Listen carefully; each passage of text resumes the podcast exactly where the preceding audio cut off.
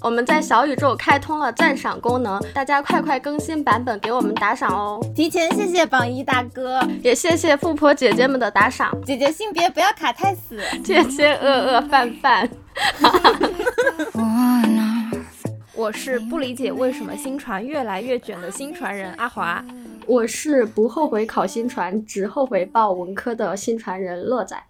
最近新闻传播专业的热度就是如日中天，就几乎哪儿的热搜都可以看到大家在讨论新闻传播。很多人也跨考新传，考研年年都是神仙打架。但我们两个作为新传专业的人，真的就觉得可以，但没必要。是真的是真的。看过一个说法还挺贴切的，说新传有点像理工科里面的计算机，但是薪资和计算机就是完全没法比，天差地别。今天我们就一起来聊一聊这个专业，然后也希望给想要投身新传的同学们一些冷思考。对，我们的核心观点就是，并不是说新传它有多差，而是实在性价比太低了。对我们真的是就是给足新传面子 的一些良心建议，不给面子的话，话可以说的更死。我们主要是从四个方面来展开讨论。首先，第一个就是新传考研难嘛？比如说它的分数线啊、报录比啊，就是一些比较偏考研现实的一些现状分析。然后第二个呢，就是新传专业适合什么样的人去读呢？新传适合跨考吗？它如果适合的话，适合哪些专业去跨考呢？然后第三个呢，就是新传专业的就业现状。呃，我们也是亲身经历，给大家提供一些现实素材。这部分我没有看稿子，但是预计应该会有很多。我有一个朋友系列。第四个呢，就是新传的学术前景如何？哎，我们就抛开就业这种很俗套的现实问题，来谈一谈 理想和学术，来考量一下新传专业到底值不值得考。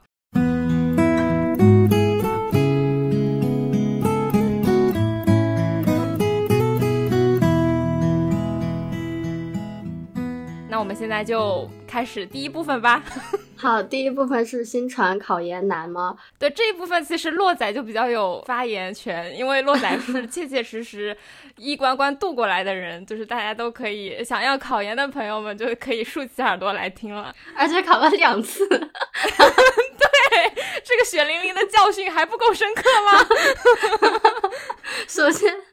首先，第一点，单论试卷而言，还是挺容易的，因为它的专业课书籍并不是很多，内容又相对容易理解一点，它不需要你有太多的专业底蕴。为什么呢？因为这个学科本身就没有专业底蕴。没错，它是社会学啊、政治学啊、心理学、文学啊等等的一个交叉学科。对的，对的，就是单看这个专业本身，它本来就是个交叉学科，就是在很多历史悠久的文科专业基础上。近现代才产生的，然后又因为它本来的起源就是在西方产生的这种学科，就是说白了，就是中国人也不一定摸得懂。所以 我的个人理解就，所以说其实现在就一直在提倡什么中国特色、中国特色，但是其实你要去考的话，你学的大部分都是西方的那些学术，然后西方的那些专业相关的东西，其实经典的就那么几本，所以其实你摸透的话，哎，你会感觉哎这个范围其实还行呀，就是因为。因为国内能打的 能打的书不是很多，会被骂吗？我这样说，对，哪怕是国内来讲，现在大家一直在提倡说，我们要建立有我们中国特色的新闻学科，我们要立足于我们。本身的这块土地嘛，那其实衍生出来的也是马克思主义新闻观呐，对对，或者是什么党的喉舌呀，大家听名字就知道，它其实还挺八股文的。对对对，也没有什么学术意义吧，我觉得。对，是的。第二个回答呢，也是跟考试相关的，就是它除了专业课简单之外，它还不考数学。我感觉这是一个非常关键的加分项。对对对，它就会使得新闻传播考试的整体难度低了不少，所以应该也是很多人跨考的一个重要原因吧。对的，就尤其对于我这种呃偏科比较严重吧，就是我是属于那种呃。跟理科八字不合，然后早在初中、初高中可能就已经 和理科划划清界限，就已经清晰的认识到我就是一个学文的人了。所以说，包括我后来在高考啊，比如说我会选择去考研的话，那我也会优先看不需要考数学的。然后 包括假如说我以后去考什么试，我也会优先选择不需要考数学的，这是我的一个前提条 件。这样从前面两点来看，新闻传播考研好像并不是特别难，但是呢，这些都只是六七年前的新传，或者说是二零一七年的新传。现在呢，大批的考生涌入这个行业，然后把新传专业变成了一个互相厮杀的红海。厮杀的惨烈呢，就具体体现在分数线和报录比以及考生的内卷上。对，分数线和报录比很恐怖。用一个稍微骇人听闻一点的说法，就是四百多分却无学可上的人数不胜数。以一些网红类的或者说很热门的新传学校为例吧，很多学校，尤其是专硕，它一年的报考人数就有三四千，然后报录比热门的时候甚至有一比一百这么夸张，然后不热的时候可能也都是什么一比五六十、六七十这样。这个是网红学校啊，甚至现在很多普通的院校，它的报录。比都在一比五十上下浮动，我感觉这个报录比难度听起来都要跟考公差不多了。对啊，也太夸张，这真的是百里挑一。我每次看到这种报录比，我的内心就是 How dare you，心传 How dare you。我翻译翻译就是你凭什么？虽然我没有自己去研究过那些分数线啊、暴露比，但是其实大家每次看每年公布的那种分数呃考研分数线，大家都会发现文科里面新传就一直都是第一，一直那个分数都奇高无比。我感觉蝉联了至少有两三年了吧，就在我有限的关注范围之内 就是我作为一个吃瓜群众，我都很惊讶，就他怎么会分数线这么高？对，说到分数线这个事情，它真的是越来越高，高的我都觉得很离谱。这里补充一个我的小故事吧。我当时考完看到我的初试的分数的时候，我觉得在。那个年份哦，当年，你当年，姐当年，对 对，从当年来看，我的分数还挺好的，所以很有自信。嗯，当时就没有太关注复试分数线什么时候出，它的分数线是多少，因为我觉得我肯定可以通过。好自信啊，一个自信的白羊画像有了。对对对对，我爸妈问我的嘛，但但其实我是一个还挺谦虚的人，我对于没把握的事情都不会说太满。但是我当时回答我爸妈的时候，就看了看我的分数，一个自信，然后跟我爸妈说 没事，不管分数线多少，我肯定都能过。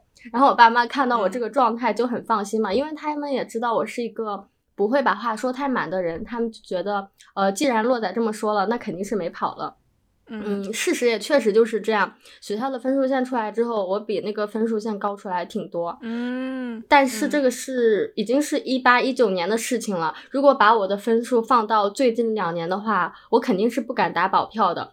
甚至说，我去年看到新传的一些学校的复试分数线嘛，他们连那个复试的分数线都划到了三百七、三百九，真是。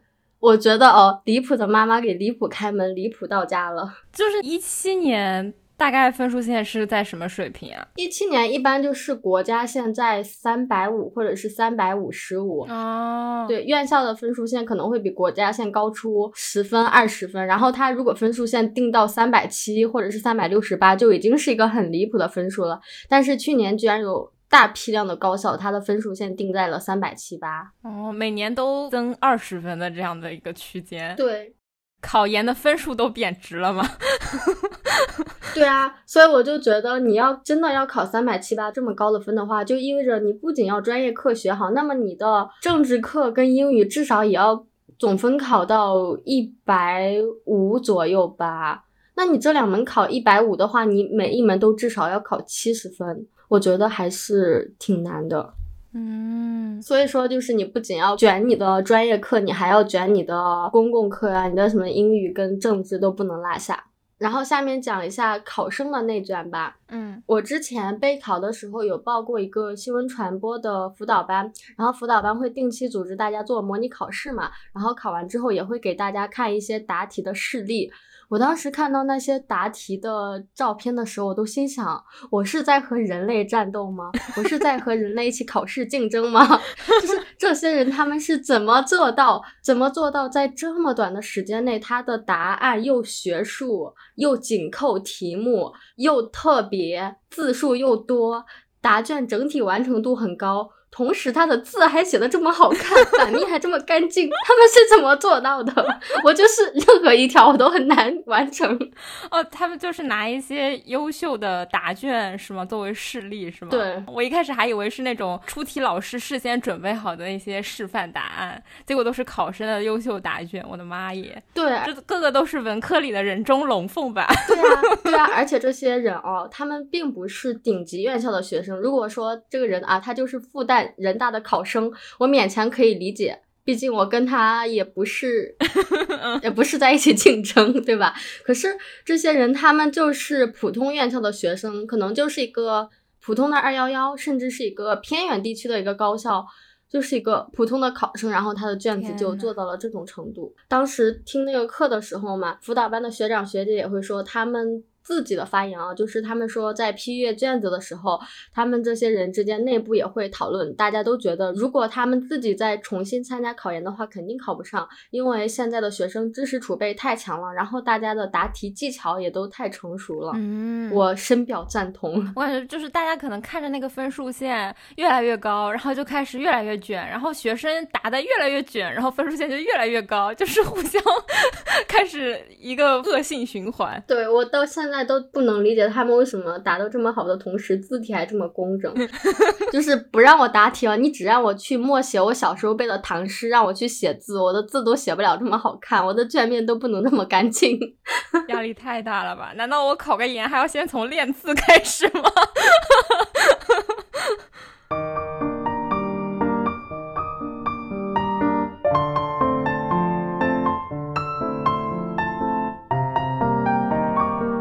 前面也说，新传考研就是非常非常的难，无论它是分数啊，还是你一起竞争的这群同学啊，都非常非常的 极致。那为什么还有那么多人会想要去考呢？新传它到底适合什么样的人去读呢？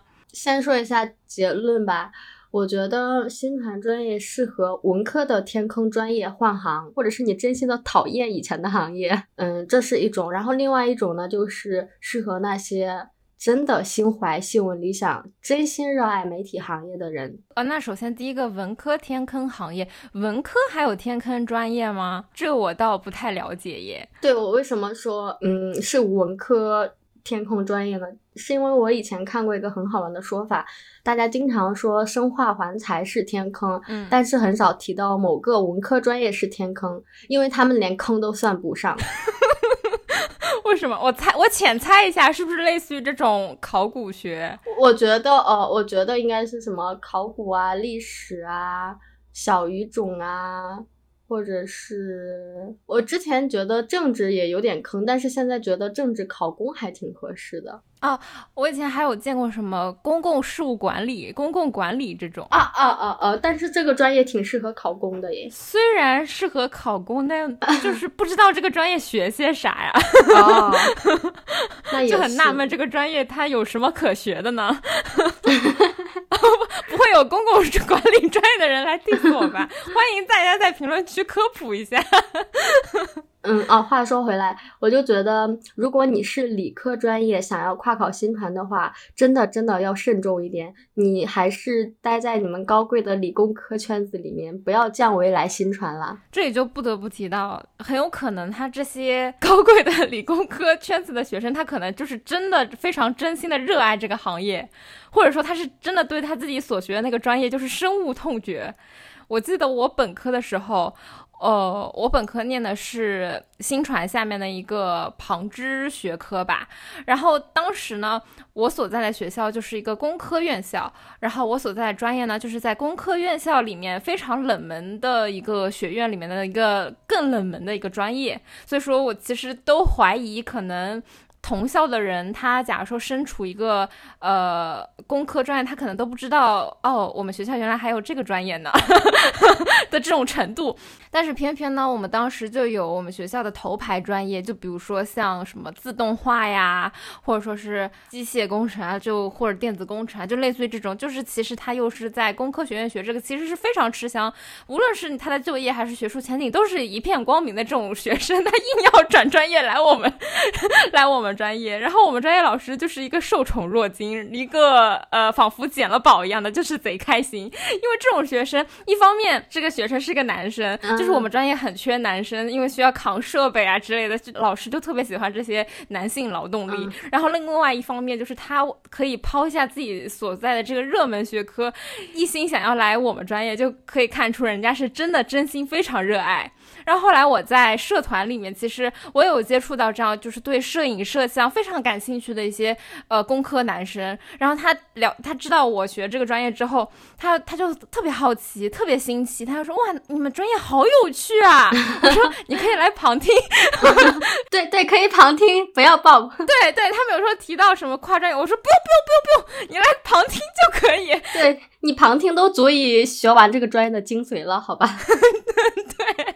对，然后他说，但是我真的很喜欢摄影摄像，我真的很想学一下剪辑什么 P 图之类的。我说，你把它作为专业之外的爱好就可以，就是培养成一个爱好就行。我就这样苦口婆心的劝他们，然后。时至今日，我看那些学弟学妹的票圈，我就会发现他们的摄影技术已经 高过我好多，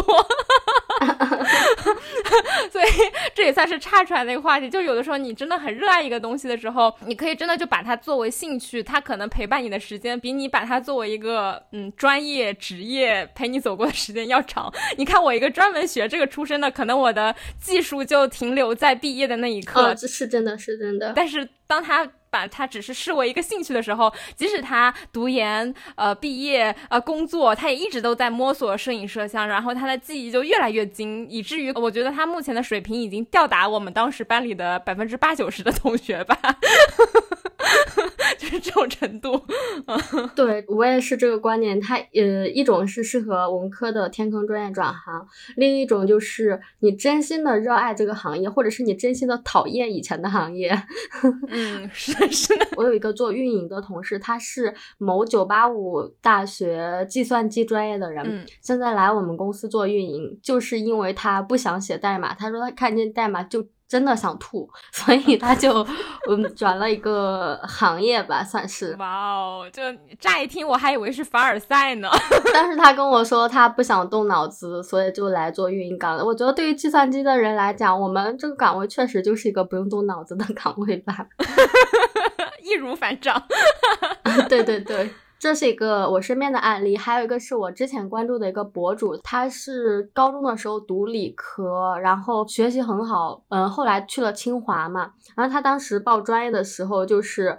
比较聪明啊，这个脑袋呀，不愧是考清华的人。他说他当时在高中高考完报志愿的时候，他有一个做法，就是他借来了一些大学的教材，然后看了不同的专业，比如说计算机专业、机械专业、化学等等，什么自动化测量什么各种专业。然后看了下那些大学的教材，然后他就觉得，呃，我好像确实对这些科目不感兴趣。然后当他翻到新闻传播的教材的时候，他觉得真的很有热情，然后他就毅然决然的报了新闻传播这个专业。至少从他目前的成就和他的状态来看，他应该确实不后悔他报新传吧，因为大学的几年他都过得确实很快乐、很充实，然后也做出了不少的成绩。嗯。不过这倒是实话，就是你学新传，你确实在学校会比学什么 自动化呀、学工科要快乐很多。我觉得快乐这点是可以保证的。你读个新传，你没有快乐，你还读它干嘛呢？但是我还听过一个说法哦，就是说人生吃苦是一定的，现在吃苦意味着将来幸福。那新传就是你读的时候幸福，你读完之后你就要吃苦。对，是逆过来的。对，哎，这个 UP 主应该可以说吧，就叫在下小苏刚刚有提到他的一个做法，我真的觉得就是人家不愧是考清华的人，就是他会在做一个选择之前去充分的做准备工作，什么去看人家大学的教材，什么我我感觉我填之前好像压根儿没有这个意识，我就是一个非常草率、非常嗯偷懒的，就啊就随便填填啦，就是只要自己。看这个专业的名字不是很排斥，然后我的分数现在又够，然后我就往上填了，对吧？我也觉得，我当时觉得我们报考的时候有一种人就是大部分嘛，他听名字然后直接莽着头报专业，然后另外一种就是稍微用心一点点，看看分数线，看看就业前景。嗯，我觉得这已经超过绝大多数人了。但是这个博主呢，他果然哦跟大家不一样，他就直接把大学的教材借过来，然后看这个专业在学些什么。哎，难怪人家考清华。对，是的，也把这个小 tips 就是推荐给、安利给在 听我们播客的朋友们，还来得及的话，可以去提前做做功课。对，不会有人听完我们之后，然后借了新闻传播的教材，然后爱上了新闻传播专业，那就作孽了。那就是要把我们这期节目继续听下去，要把节目听完。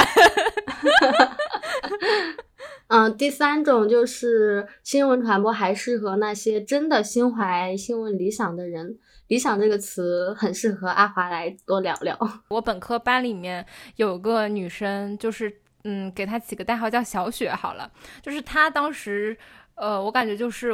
我们班里面最有新闻理想、最有新闻热情的一个人，然后他其实，在专业上就是经常和专业老师进行一些激烈的探讨。就比如说，老师讲到某一个呃新闻学的某一个知识点呀，或者说在针对某一个新闻事件进行探讨的时候，他都是最积极和老师呼应的那个。然后我们就是在下面刷刷手机啊，随便听听老师讲话呀，就是看几眼书啊，就非常心不在焉的样子。只有他是最积极去讨论的。在课余时间，他还会去参加。我们学校的那种记者社团，然后还会参与办一些学生报、学生刊物，然后经常就是熬大夜的去和他的那那群志同道合的学生记者一起去做那些事情，然后也毫无怨言。然后我觉得我现在想起来，可能这就是早期的为爱发电吧，虽然当年还没有这个词，但是我最早见到身边为爱发电就是他。我觉得他算是一个我对于新闻理想、新闻热情的一个呃身边的启蒙的同龄人吧。但后来才慢慢的越来越激发出了这种对于新闻理想的热情和热爱。就虽然现在 你可能也被现实磨平了很多了，但是其实内心还是残存着一些新闻理想的。就之前洛仔也有分享给我，就是你票圈里面一个朋友他所发表的一些对于新闻理想的话，就非常戳我。就是咱没有什么文。话就借你同学之口 表达一下。对对，我现在念一下他的朋友圈内容吧。然后先补充一个背景知识，就是前段时间有一个叫张雪峰的考研辅导老师，他就说新闻传播是一个天坑专业嘛。然后就把这个话题推到了风口浪尖，后面就有很多相关的媒体啊，或者是网友都在讨论这个事情，然后大家的观点都非常的对立尖锐，或者是在站队，或者是在根据这个新闻事件发表自己的看法吧。这件事情其实闹得还挺大的，我相信就不管是新传专业相关，还是说其他专业的同学，应该都有所耳闻，然后也正好卡上这个报志愿的这个时间点嘛，所以就让这个事情发酵的越来越大。对，学姐当时的朋友圈就说，呃，如果你觉得钱更重要的话，你大可以选一个变现快的专业，没有必要在这里拉踩新闻传播。新闻传播专业教会我的不仅仅是技巧，还有。辩证、勇气和视野，世界永远不是非黑即白的，眼见也不一定为实。媒介素养是每一个互联网网民的基本素质。如果每个网民或者说大家都学过新闻的话，就不会有关于张雪峰问题的这个极端站队了。铁肩单道义，妙笔著文章。曾经满怀新闻理想的新传学子，大多数可能都已经不在这个行业里面了。但是为天地立心、为生民立命的社会情怀，还有惩恶扬善的理想信念是不会灭的。当一个侠义之人在生活不正义的地方勇敢的发声，与不公道之事积极抗争，力量虽然微薄，但当以己为光。况且想赚钱的话，你就直接去读那些能赚钱的专业就好了。毕竟人生不是轨道，而是一片旷野。对，我就觉得你学姐这篇文字里面，其实有几个点还挺戳我的。一个就是，其实，在现在这个社会上，媒介素养它就是，嗯，每时每刻，或者说是在任何一个地方，它都可以体现出来。但你学姐说是每个赛博游民的基本素质，我就觉得总结的特别到位。我感觉这也是我对新传又爱又恨的地方。就虽然我们一边会吐槽说，你看新传研究的课题又是老生常谈，或者说是。我写了一篇文章出来有什么用？又没有办法立刻的解决问题。但是你会发现，他一直都是对现实有关照，或者说他的那些课题，他的那些研究都是非常现实，就是你身边的事情，包括各种什么反转新闻呀，或者说是呃，我怎么举的例子都好老套啊。反正是反正就是这些很多新闻现象都是在我们生活当中，就是身边每时每刻随时都会发生的。所以说我感觉这也是新闻传播学非常奇妙的地方，也是为什么会让人觉得。它是一个值得无限探索、无限去发挥你的热情的一个专业领域吧？我觉得它还是有一定它的道理在的。呃，还有一个就是你学姐提到说，去做一个有侠义之气的人，在生活不正义之处勇敢发声，与不公道之事积极抗争。我就觉得，其实现在有的时候我在网上看到一些评论，就是说，哎，学新传的人好像像个嗯很敏感的钉子，或者说总是喜欢发声说一些。呃，让别人看起来很敏感，或者说怎么就你事儿这么多这种话，但是我觉得其实它也是一种。嗯，新闻人的 一种，你可以说他是缺点，但其实也是新闻人的一种优势，就是他就是喜欢去发现生活当中的这些新的趋势，或者说一些不公平的现象，他也更大概率会去成为积极去发声的一群人。这也是为什么大家可以在各种公开的平台、社交媒体上看到这么多学新传的人，包括我们现在开始做自己的播客，或者说大家在播客平台看到这么多学新传的人出发，就是因为其实这批人他是非常乐于去。表达或乐于去观察、乐于去交流、碰撞的一群人，我觉得大家不能因为说我的某一些发生好像说影响到了个别人的利益，然后就去指责他的这种发生的初心是错的。嗯，对我也有一些很赞同的地方，就是学新传的人，哪怕你后来脱离了这个行业，但是我们专业的人有一些共同的特质，就是大家确实。普遍的很有社会责任感，或者中二一点，就是大家很有那个侠气，很有侠义。对对对，嗯，比如说遇到一些社会新闻或者是社会不公的现象的话，真的会很勇敢的发声，然后说一些自己的观点。因为就我个人而言啊，发生一些社会新闻的时候，很多情况下，他可能热搜都已经被撤下去了，或者是这个文章都已经被删了。但是我朋友圈很多读新闻传播的人，大家会继续去传播这样的。信息，然后告诉大家说，你不要对这类信息麻木，你一定要坚持的勇敢发声。所以我觉得读新传的人真的很有很有社会责任感。嗯，还有第二个点就是，嗯，除了社会责任感跟侠义之外，我特别认同一句话，就是说记者是社会的瞭望者。嗯，还有一个我切身的例子啊，就是我很多时候其实不太喜欢看热搜，不太喜欢看太多的社会新闻，但是因为我的朋友圈很。多很多都是新闻传播的人嘛，所以很多很多都是新闻传播专业的人。所以说，即便我不看热搜，我只刷朋友圈，我也会知道，呃，最近发生了哪些很值得思考的社会事件，然后最近有什么新鲜的观点出来了，这些我都可以看到。因为我会跟我大学新闻传播专业的同学沟通，也会跟一些初高中的同学沟通嘛。嗯，然后我会发现，读新传的这批学生确实。相比于其他专业，大家会更乐意去接受新鲜事物，然后大家对一个新鲜的事情也会很包容，就比较对信息比较敏锐，有这个敏锐的嗅觉吧。然后在纷繁复杂的各种铺天盖地的消息中，大家能比较辨别出来哪些是优质信息，哪些是关键的信息。是的。然后我有一个嗯，可能比较偏见的认识，我会觉得非新传专业的人，其实对于很多社会新闻，他都是相对比较钝感的。我不知道是不是有太片面，就是我所接触到的一些，比如说呃，工科专业人啊，或者说是呃医学专业人啊，然后他们其实对于社会上发生什么事情，好像。嗯，没有新传人所涉猎的那么多。就是比如说我身边学法的同学，他可能就是对和法律相关的事件，他会很敏锐的捕捉。但是其实对于整个社会上是什么样，他。就没有它的它的视角就没有这么大。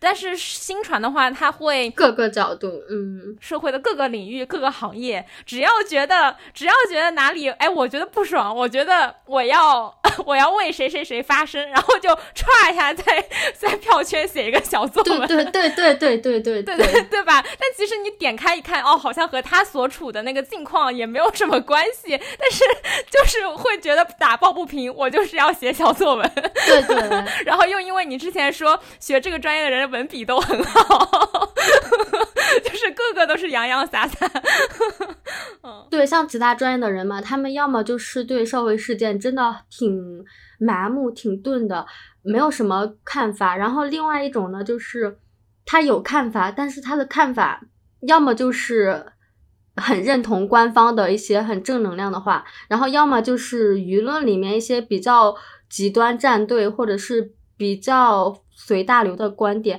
我就会觉得你都不能有自己独立的想法吗？你都不能有自己的观点吗？我每次 看到跟他，对不起，我每次跟他们这些专业的人聊天，我都我都会发出这样的感叹，不好意思。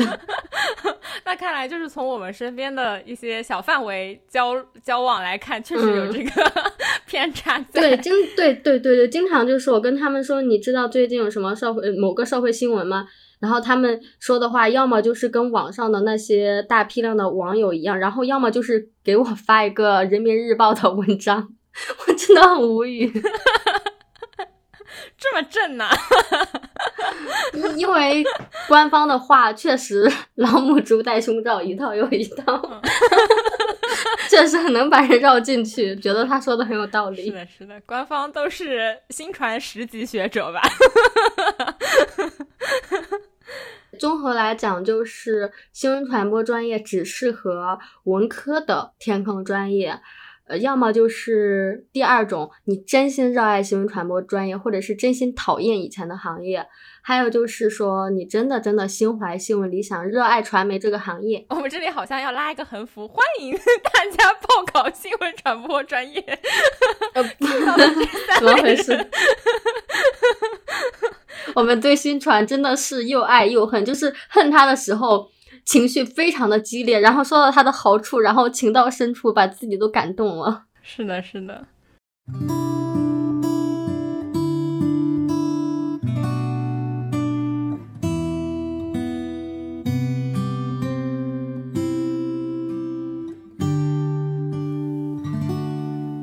前面刚夸完，后面就要开始骂了。后面就进入嗯新传的就业参考，就是让大家了解一下，呃，学新传的这群人毕业之后都去哪里了呢？都在干嘛呢？都找到工作了吗？开始之前，先分享一个段子，它概括了新闻传播专业学子的现状。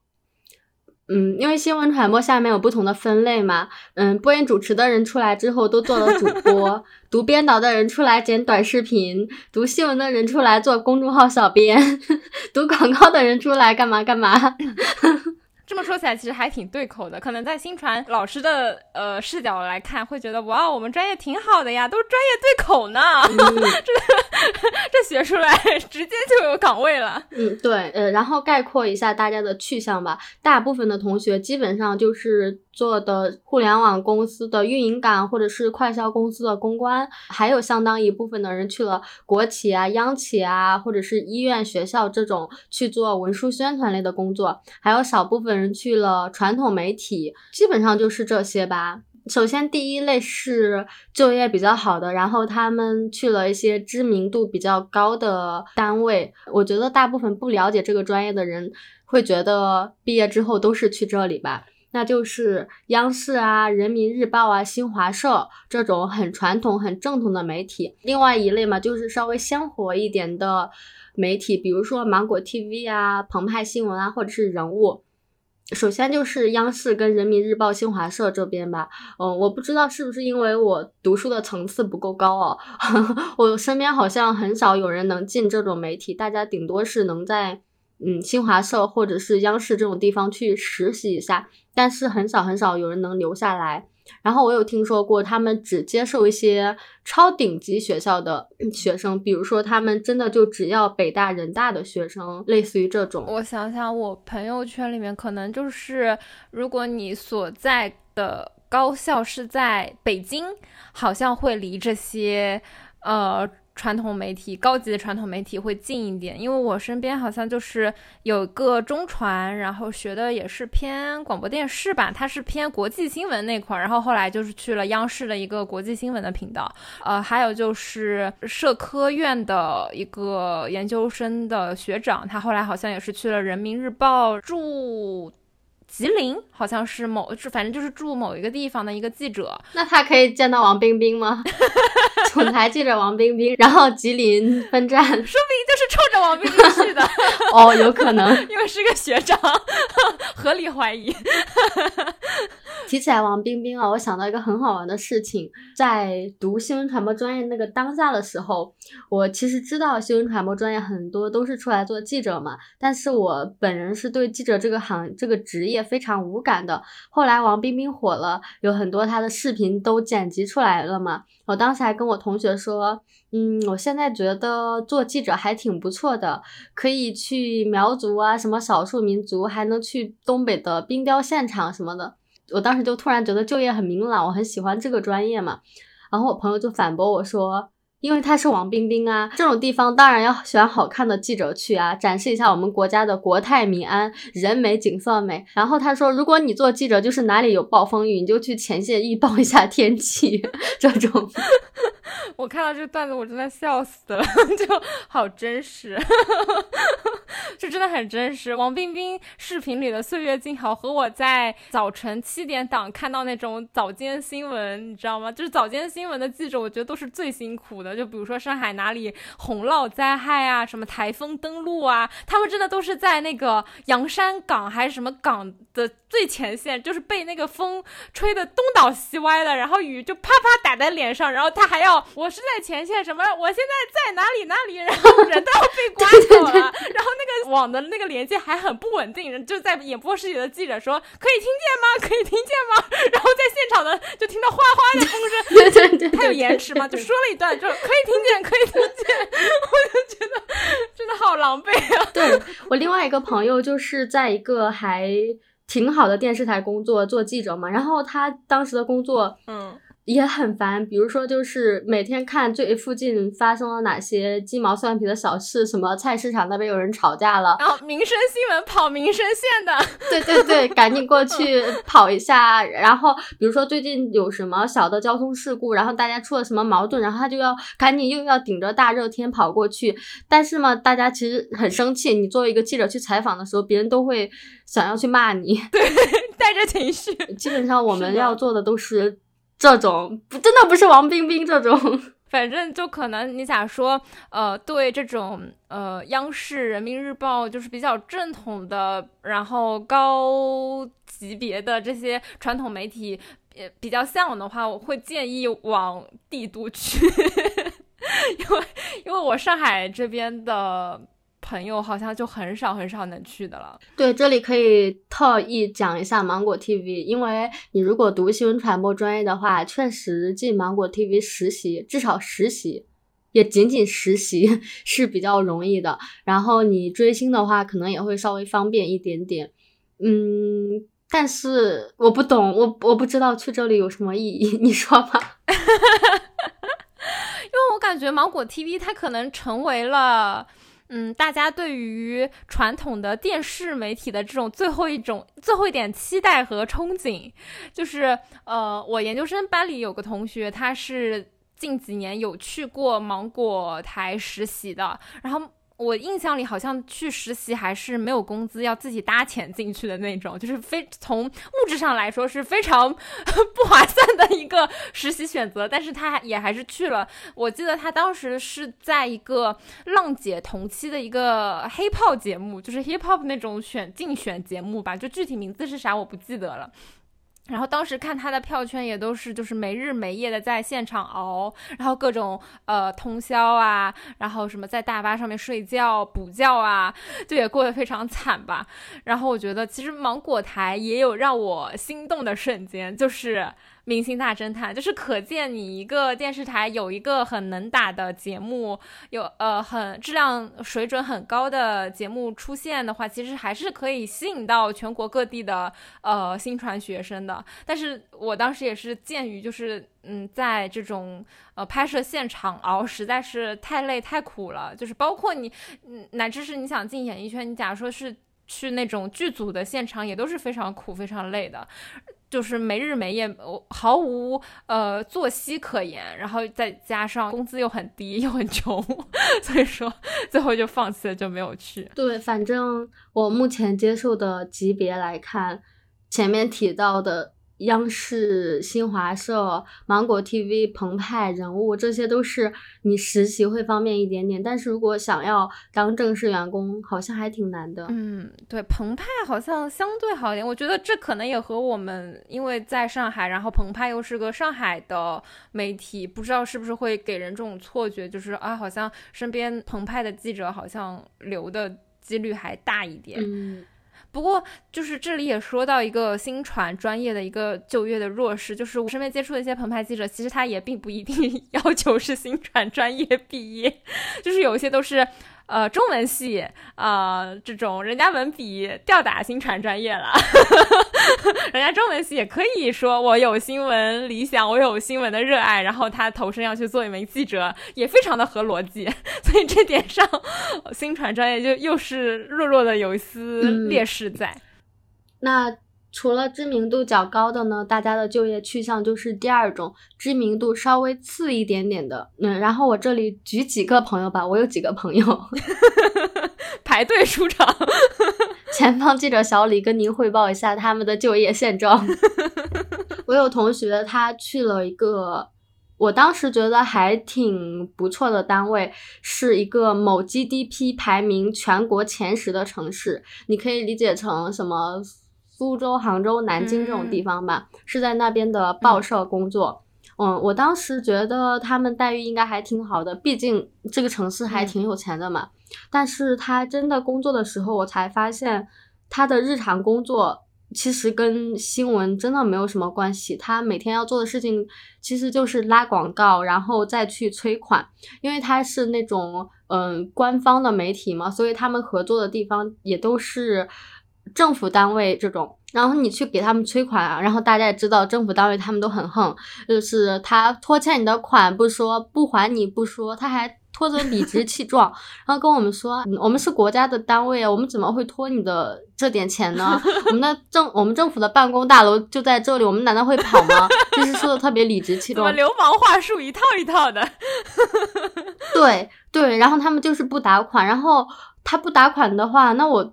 同学他的工资就很难拿到，他就只能拿他的基本薪资，然后他的薪资，他的薪资真的很低很低。有一个表情包，不知道大家用过没有，就叫做。月入一千八，每天笑哈哈，就是真的是他的现状。他真的基本工资差不多就是这么多。然后嘛，他是一个很苦中作乐的人，每天都在群里面 发这种呃月入一千八的相关段子嘛。然后有时候大家会，其他同学会说工作之后很惨，觉得自己很可怜。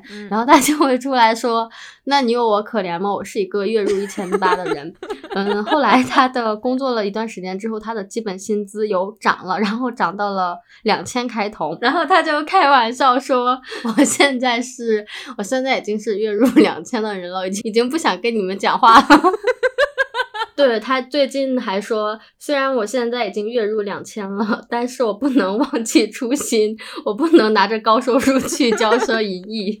不愧是记者对吧？不愧是文字工作者，你 这说出来的话，这个分寸拿捏，我都惊了。不忘初心，真的很像古代那种每天都很开心的穷书生。我们希望他继续保持。嗯，没点这种心态，真的很难在记者混下去。对我刚刚讲的呢，他去的是一个很厉害的新一线城市，他所在的单位应该是这个城市里面最好的一个报社吧。除了这种呢，还有其他同学去的是，嗯，比较优秀的城市，但是他的单位层级没有那么的高，他可能去了。上海啊、杭州啊，或者是广州这种一线城市，然后在这个城市的嗯其他的没有那么好的报社在工作，但是也可以理解嘛，就是你城市档次提高了一级之后，你的这个单位的级别要稍微降一点。如果你城市的级别降了一点点之后，那你的单位可能就是能走到第一梯队了。然后在一线城市其他媒体工作的同学呢，他们其实。工作的内容也跟新闻没有特别大的关系，然后每天做的写的稿子呢，也都是在赶数量，每天都是在加班。嗯，其实他们的内容都还挺没有灵性的，然后也没有自己的思考。我觉得他写出来的这篇文章，甚至都没有他微博朋友圈随便发的一篇内容更打动人。你这个评价好犀利啊，感觉你朋友心碎了。实话实说吗？对，除了这两种之外，就是嗯，还有很多人去了一些国企啊、医院呐、高校啊，做他们的文宣岗。另外一部分是回家，或者是找一个自己的喜欢的城市去考公务员。嗯，文宣岗这个，我身边也有几个例子，就是有同学就去央企做文宣，然后还有去那种律所做文宣，然后。过的日子就都很苦，就是人家说，哎，你专业学什么呀？哦，你会写新闻稿，那新闻稿都是你的。然后，呃，那个微信公众号也都是你的。然后，哦，你还会拍摄啊？那以后摄摄影也是你的。然后，你会 P 图啊？那以后做图也是你的。这些单位他给文宣岗就只留一两个坑嘛。所以说，在现在这种经济条件又不好，他就只他就真的是拿一个人顶几个人用。就是我既要去听会，要写会议记录，然后又要去做推送，哎，又要 P 海报，哎，又要拍摄一些照片，又要搞一些小视频，然后钱又很少。对对对，他就扎着你，哎，你们新传不就是多面手，对不对？啥都会，那你就一个人全包了。你见过工资这么低的多面手吗？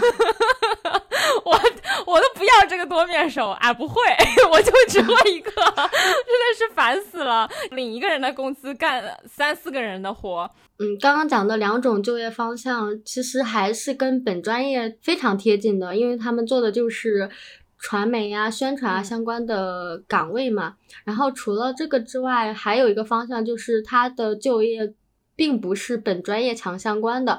然后这种嘛也分两种，第一种就是不是本专业，同时。就业相对好一点点的这类同学，他的去向嘛，一般就是去了一个好一点的互联网公司、游戏公司、金融行业，或者是外企、快销这种。嗯，毕竟行业还挺还算挺好的嘛。以前也有听说过，假如你是一个好一点的二幺幺大学毕业，是可以进可口可乐或者是欧莱雅这种公司的品牌岗跟市场岗。除了这个之外，嗯，还有就是去知名一些的公关公司、广告公司，比如说蓝色光标啊，或者是奥美啊。嗯，不过这两个去向在我印象中也越来越少了，我身边几乎没有。对我感觉。主要是因为近几年广告行业整体比较 落寞，好吧？就是我印象里可可能还是本科的时候，就是大家对奥美还很憧憬，就那个时候奥美他提出一些什么一天十八这种工资，还是能骗到一些 学生过去的。但是因为随着整整个行业都逐渐衰落，所以他的那个呃行业 top 级别的这种光环就也衰弱了，就是那种什么四 A 公司，大家现在就会觉得哦，OK。就是并没有说啊，我一定要去，就是 这种感觉。那其实我们俩应该也算这这一级别里面吧。脸皮厚一点的话可以算。没有什么新闻热情，就是也没有从事和本专业强相关，但是在学校那几年看起来还算是比较好的就业趋势。就我们就是随大流，一个随大流。对，呃，是呃，对，还有一种就是他去的其实是非本专业，然后就业也稍次一点的。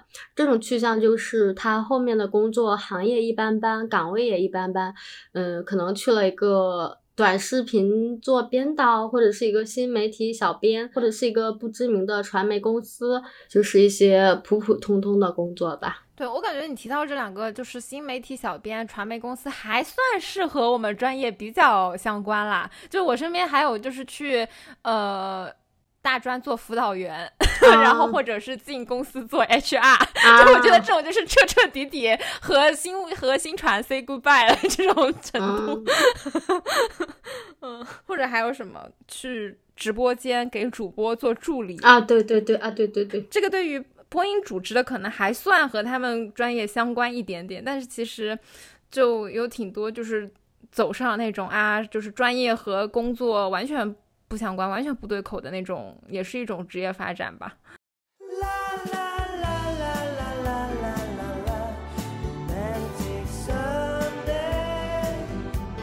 那前面说完了就业方向，那新传的学术前景如何呢？非常惭愧的说一句，我身边没有在学术里面深造深耕的好朋友，就是我的好朋友里面 没有去深耕学术的。所以我只能在网上，我说这种话好心虚啊，我只能听听别的老师跟比较优秀的同学他们对于学术的看法。如果说你想要走学术路线的话，其实新传是一个还不错的研究方向，因为它在国内是一门比较年轻的学科，又是所以说还算处于上升期吧。而且党中央也重点强调了说要做好舆论引导的工作。然后现在很多五 G 啊，一些新兴的科技，他们也会跟新闻传播交融在一起，然后新闻传播也很方便跟他们结合去连接嘛。所以说新传还是有比较多的交叉方向。让你去研究的，对。然后我觉得，就是你刚刚有提到，首先第一个新闻传播学，它就是自己学科下面就有很多。丰富的素材，就一方面我们之前也说过，就很呃这个专业就是一个非常典型喜欢追热点的专业。就比如说现在什么 Chat GPT 呀，然后以前元宇宙啊，然后什么 AI 呀，呃什么五 G 呀，咱就是说没有新传没有追过的热点好吗？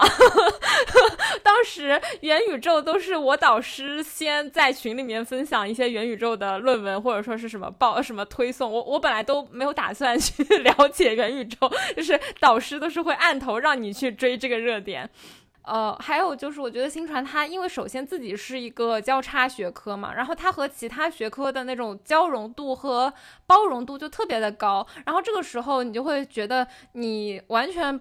不用担心，就是找不到你感兴趣的课题。就比如说你喜欢打游戏，你就可以去研究游戏里的角色。然后还有什么？你假如说喜欢玩剧本杀，然后又可以说是剧本杀里的什么仪式观还是什么什么，就反正你喜欢什么，你都可以在里面套一个套一个新传的视野。然后没有路就自己创一条路出来。我就觉得它是一个和我们生活息息相关，然后和每个人的兴趣爱好也都融合度很高。嗯，其实值得研究的课题。特别多，不过还有一个要注意的点，就是新闻传播它毕竟是一个社科类的专业，或者是文科类的专业嘛，它跟理工科呀，或者是医学这种还挺不一样的。像一些理工科跟医学，他们需要泡在实验室里面去研究一个东西，就是我去做实验，然后老师会给你很多很多的指导，然后你的实验顺利的话，你也能。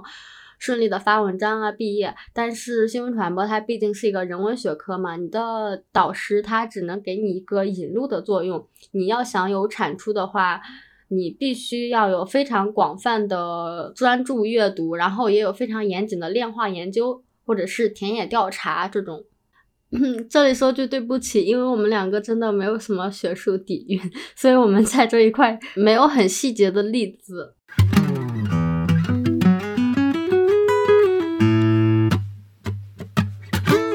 所以我觉得新闻传播没有张雪峰老师说的那么差，但是也没有考研生以为的那么好。其实就还挺围城的。但是话说回来，可能每个专业都是一个围城吧，大家都是这山望着那山高。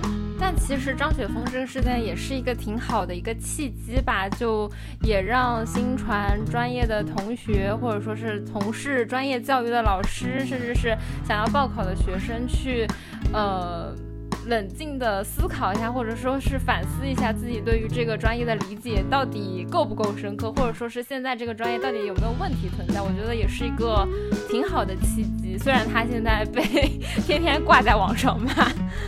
我讲一个好玩的事情，给这期做一个不正经的结尾吧。张雪峰的事情大家应该也都了解了。实不相瞒，前段时间我也像张雪峰一样劝退了一个学生，我们的剧本都是一样的。怎么一样？你说说。对对，很巧的是，我劝退的这个人跟张雪峰那边的投稿人的情况很像，都是一个理科生，然后家庭条件比较一般，然后又想要从理科考到新闻传播专业。这个人物的设定很像，我当时劝退的话术也跟张雪峰老师差不多，甚至比他还要更加直白，就还挺搞笑的。看完这个新闻，和张雪峰老师神同步了。对，你要庆幸你没有直播，不然的话你可能 也要引起一番论战。对，呃，希望这期不要被骂得太狠吧。我有什么坏心思呢？我只是不想要让大家跳入这个坑而已。我觉得我身边。读完新传毕业的同学，可能对这个专业的嗯情感都是比较复杂的，就是百分百挺这个专业的真的很少。主要就是大家摸着到账的薪资，真的很难说出我很满意这句话。对，然后也欢迎大家在评论区分享你对新传这个专业、新传考研或者说是新传就业的各种想法。然后，如果我们有哪里说的比较。有失偏颇或者有你觉得不对的地方，也欢迎大家有礼貌的指出。那我们就下期再见啦，拜拜拜拜！欢迎大家在各大平台订阅《人间烟火也可爱》，也可以添加微信“可爱 FM 幺幺幺七”加群一起聊天。有任何选题建议，发送至邮箱“人间烟火也可爱”的首字母小写幺幺幺七 at 幺二六点 com。